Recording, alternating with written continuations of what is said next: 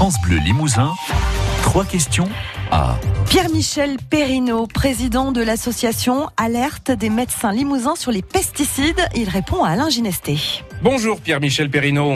Bonjour. Il y avait beaucoup de monde hier à ce test des pisseurs volontaires ou involontaires. Ça vous a surpris?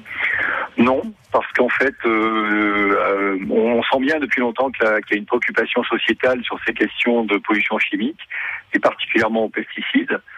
Et donc non, je suis absolument pas surpris. Alors, il y a euh, sur ce sujet, le glyphosate, euh, un, un, drôle de hiatus entre les études menées par euh, les universitaires et le monde de l'industrie, c'est ça hein? Oui, c'est exactement ça. En fait, ces études industrielles montrent quoi? Elles montrent que dans un 1% des cas seulement, le glyphosate est génotoxique.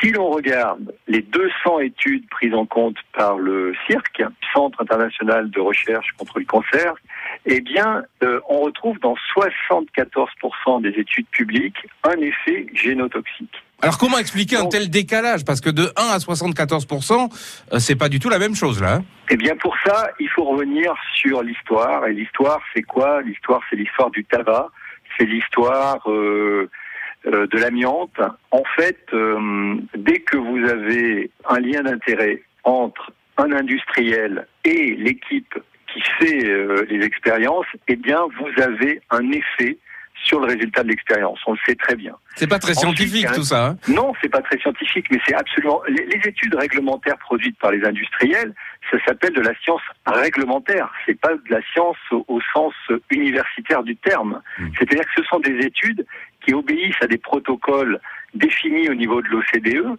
et qui ne sont pas des protocoles de recherche universitaire, ce sont des protocoles, ils les, ils les dénomment eux-mêmes des bonnes pratiques de laboratoire, c'est-à-dire c'est juste un catalogue de principes qu'il faut respecter pour regarder la toxicité d'un produit, mais c'est absolument pas fait pour aller dénicher euh, des effets cancérigènes si la réglementation ne demande pas de le faire. Ouais, pour résumer, Donc, euh, vous dites euh, finalement les études venant des industriels sont biaisées et vont dans le sens de l'industrie pour faire court. Ben, pour faire court, si vous voulez, les industriels et c'est normal défendent leurs produits pourquoi les agences se fient-elles en priorité sur les données des industriels? L'agence américaine, pour donner son avis, elle se fonde aux deux tiers sur des études venant des industriels et sur un petit tiers sur les études venant de l'université. Donc les, agences finalement se sont fait euh, capturer, on pourrait dire ça comme ça, par l'industrie qui a imposé l'idée qu'elle était elle-même la mieux placée euh, pour produire des données.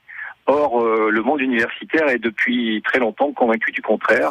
Et euh, ce qu'il nous faut maintenant, c'est se fier aux organismes publics indépendants qui produisent de la science. Et depuis son étude, le, le, le l'a remise, l'a réactualisée.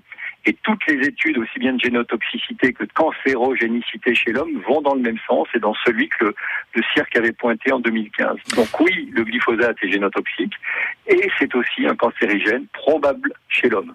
D'un dernier mot, euh, hier cette opération des, des, pisseurs volontaires ou involontaires, encore une fois, euh, on, on s'attend à quoi comme résultat? Tout le monde a du glyphosate dans ses urines? Non, moi je sais pas. Quand je mesure quelque chose, c'est que par euh, principe, je sais pas ce que je vais mmh. trouver. Ce qu'on veut savoir, c'est euh, si la population est un peu, beaucoup à la folie contaminée euh, par du glyphosate, parce que c'est un élément extrêmement important de la réflexion.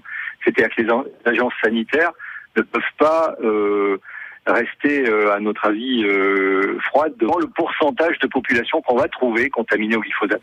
On est, ceci étant, on s'attend à, à, des, à des chiffres importants, puisque les études disponibles sur la contamination par d'autres pesticides mmh. nous montrent malheureusement qu'on est en général entre 80% et 100% d'entre nous contaminés euh, par des traces de pesticides. Docteur Pierre-Michel Perrineau, merci d'avoir été avec nous ce matin. Merci et bonne journée. Merci. Écoutez, trois questions à sur francebleu.fr. France Bleu.